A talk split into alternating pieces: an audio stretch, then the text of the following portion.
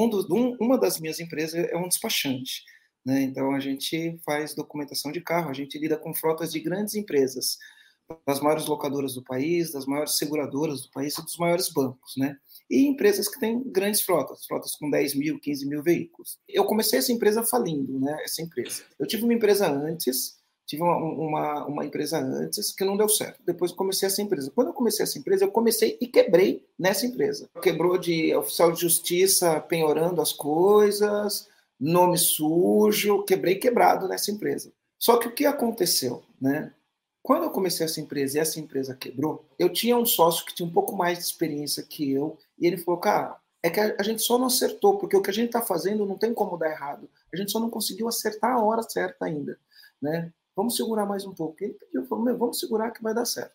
E aí deu. A gente conseguiu um grande cliente, conseguiu uma grande conta, de um grande cliente, que foi quando a gente conseguiu dar a volta por cima. Aí eu abri uma outra empresa, uma escola, e hum. quebrei na escola também.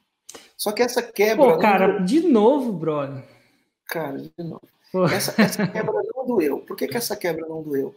Porque eu estava muito bem financeiramente, a Luma estava muito consistente, essa quebra não, não doeu. Quebrei, perdi o dinheiro que eu investi, Uh, fechei a empresa, paguei rescisão de todo mundo e, e beleza. Né? Quebrou. E depois eu quebrei de novo.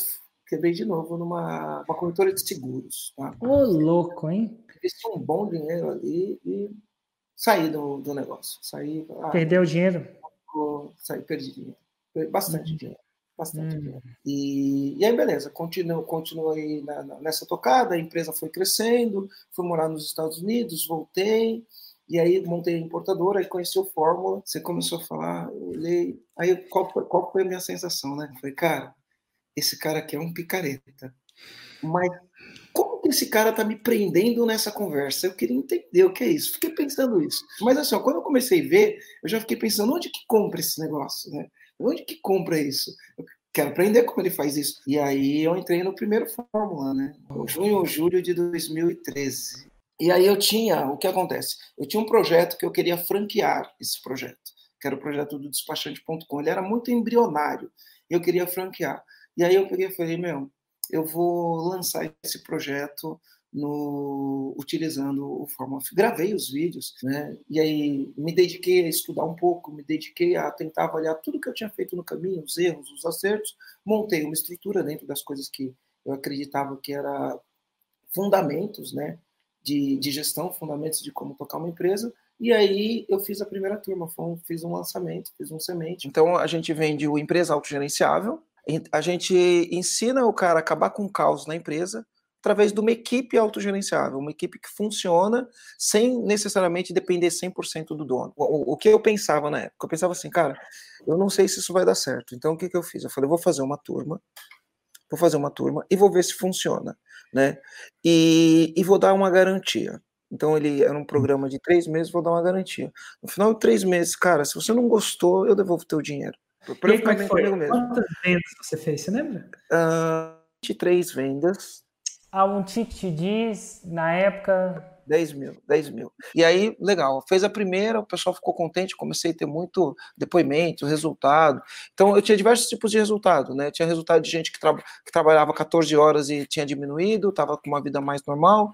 Tinha resultado de gente que crescia e começava a faturar mais. E na época eu nem falava de crescer o faturamento, né? Eu, eu falava de equilíbrio entre a vida pessoal e profissional.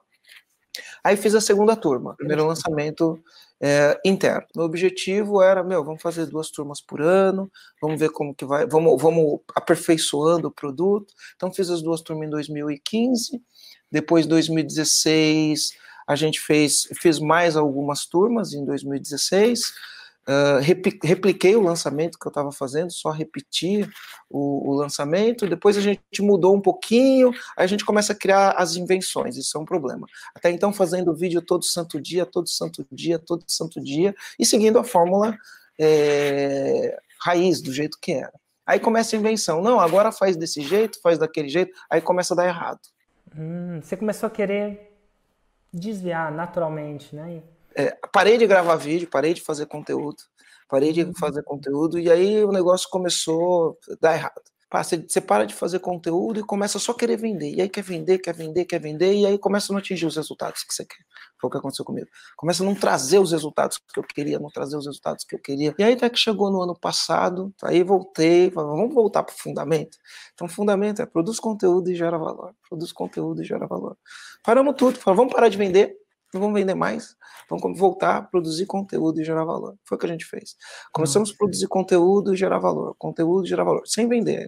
Raiz e os Nutella, Raiz e os Nutella. Fizemos um podcast e estamos ali produzindo conteúdo, produzindo conteúdo e nada, sem botão de oferta, sem nada, nada, nada, nada.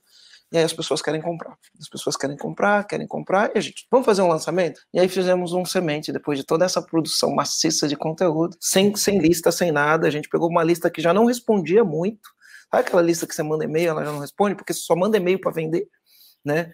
Só manda e-mail para vender, para vender, a lista cansa, né? Você tem que gerar valor para a lista. Testamos uma narrativa, acho que, sei lá, vendemos é, 60, 60 e poucos mil reais para essa lista. Mas pensa, uma lista que não respondia, você muda a narrativa, testa, vendeu. Aí ajustamos a narrativa, ajustamos a narrativa e produção de conteúdo, produção de conteúdo, muito conteúdo, sabe? Muito hum, conteúdo. Hum. E a gente começou a trabalhar agora empresa sem caos. Então eu ajudo você a criar uma empresa sem caos. Entendi. E aí, a gente fechou ano passado com 3 milhões de faturamento. Tá? Eu, eu entendo hoje isso muito bem, que é o seguinte, cara, a gente não controla os fatos, mas a gente controla o que a gente pensa sobre os fatos. E quando a gente entende o que a gente pensa sobre os fatos e a gente assume responsabilidade para fazer 100% da nossa, da nossa parte e a gente faz o que está no nosso controle e desencana do que está fora do controle, as coisas começam a acontecer.